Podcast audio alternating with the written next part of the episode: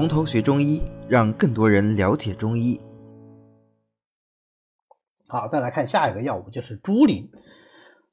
猪苓和茯苓是吧？听起来感觉两个人就好像啊挺亲近的。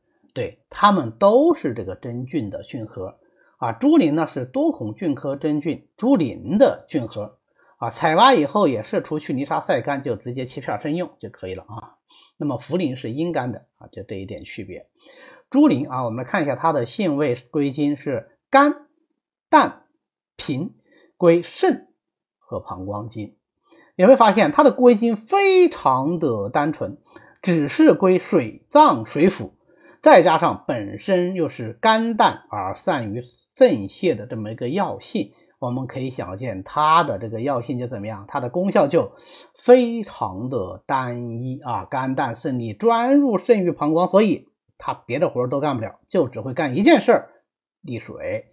它的利水作用就比较强，它的利水作用比茯苓要来的更强一些。一般是用来治疗各种水液停蓄、小便不利之症啊，这种水肿啊、啊泄泻呀、淋浊啊、带下，这个都是以湿邪、水湿停聚为主要病机的。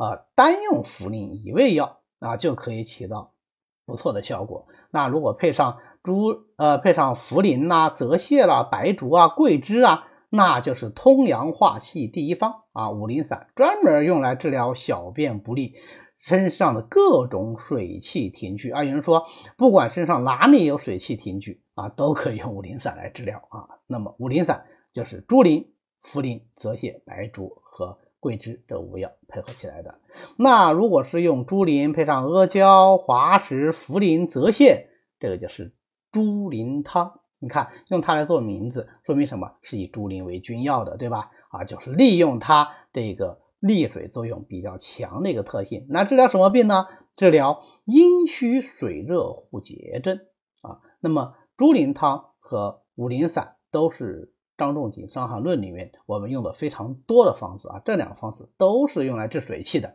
啊。不过一个阴，一个阳，一个刚，一个柔，正好对决，那也能够帮助我们记住朱苓这味药就是以利水为它唯一的特征，所以它的功效也只有一个：利水、渗湿啊。所以朱苓比较好记。呃，但是接下来讲的这个泽泻呢，哎，它就要复杂一些。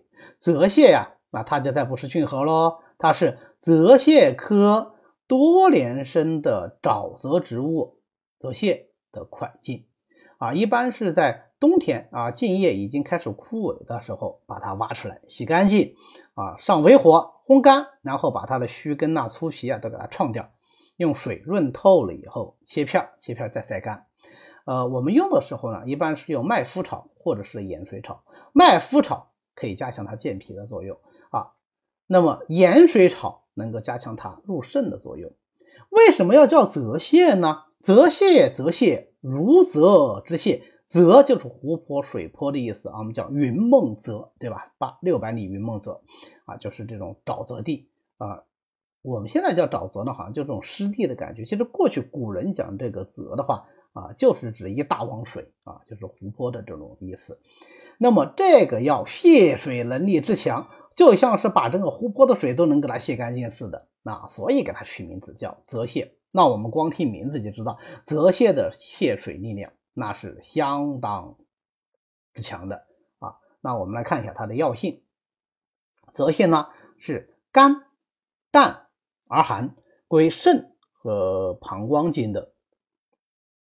它的归经跟我们前面有个药非常像，是哪个药啊？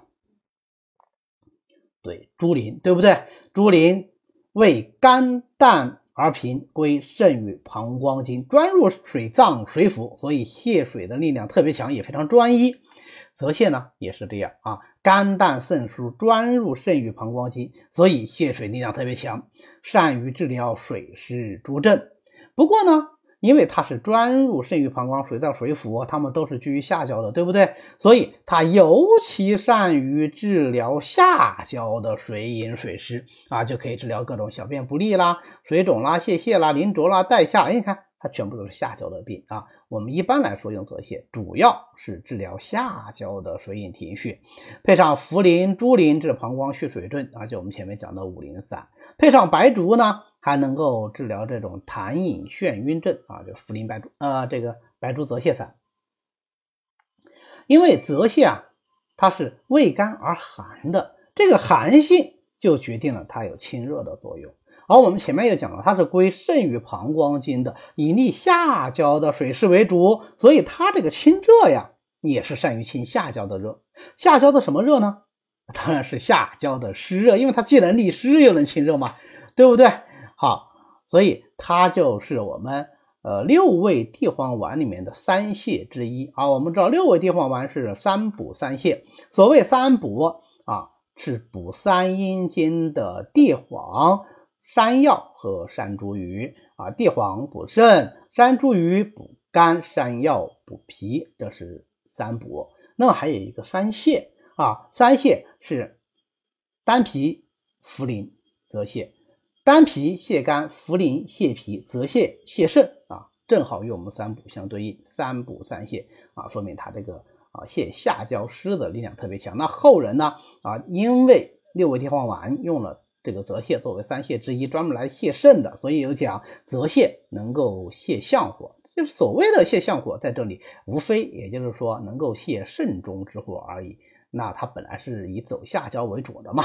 能够泻下焦之火，那也是情理之中的事情啊。所以你看，泽泻跟猪苓性味归经都非常的像，但是它就是多了一个泻热的作用。我们一般临床上呢，用泽泻会比用猪苓来的多一些。呃，通常意义上认为泽泻可能会比猪苓这个泻水的力量更强一些，但其实啊，有很多本草家说猪苓的这个利水作用其实。也不弱啊，也相当之强，不能说比泽泻弱。但因为泽泻呢，它有一个泻相火的作用，再加上呃前乙又又把它归在这个三补三泻的六味地黄丸里面啊，所以泽泻现在临床上用呢是比猪苓用的广一些啊。但是这不代表说啊猪苓的力量弱啊，只是说泽泻它多一个泻热的作用。好的，今天呢我们就讲到这里。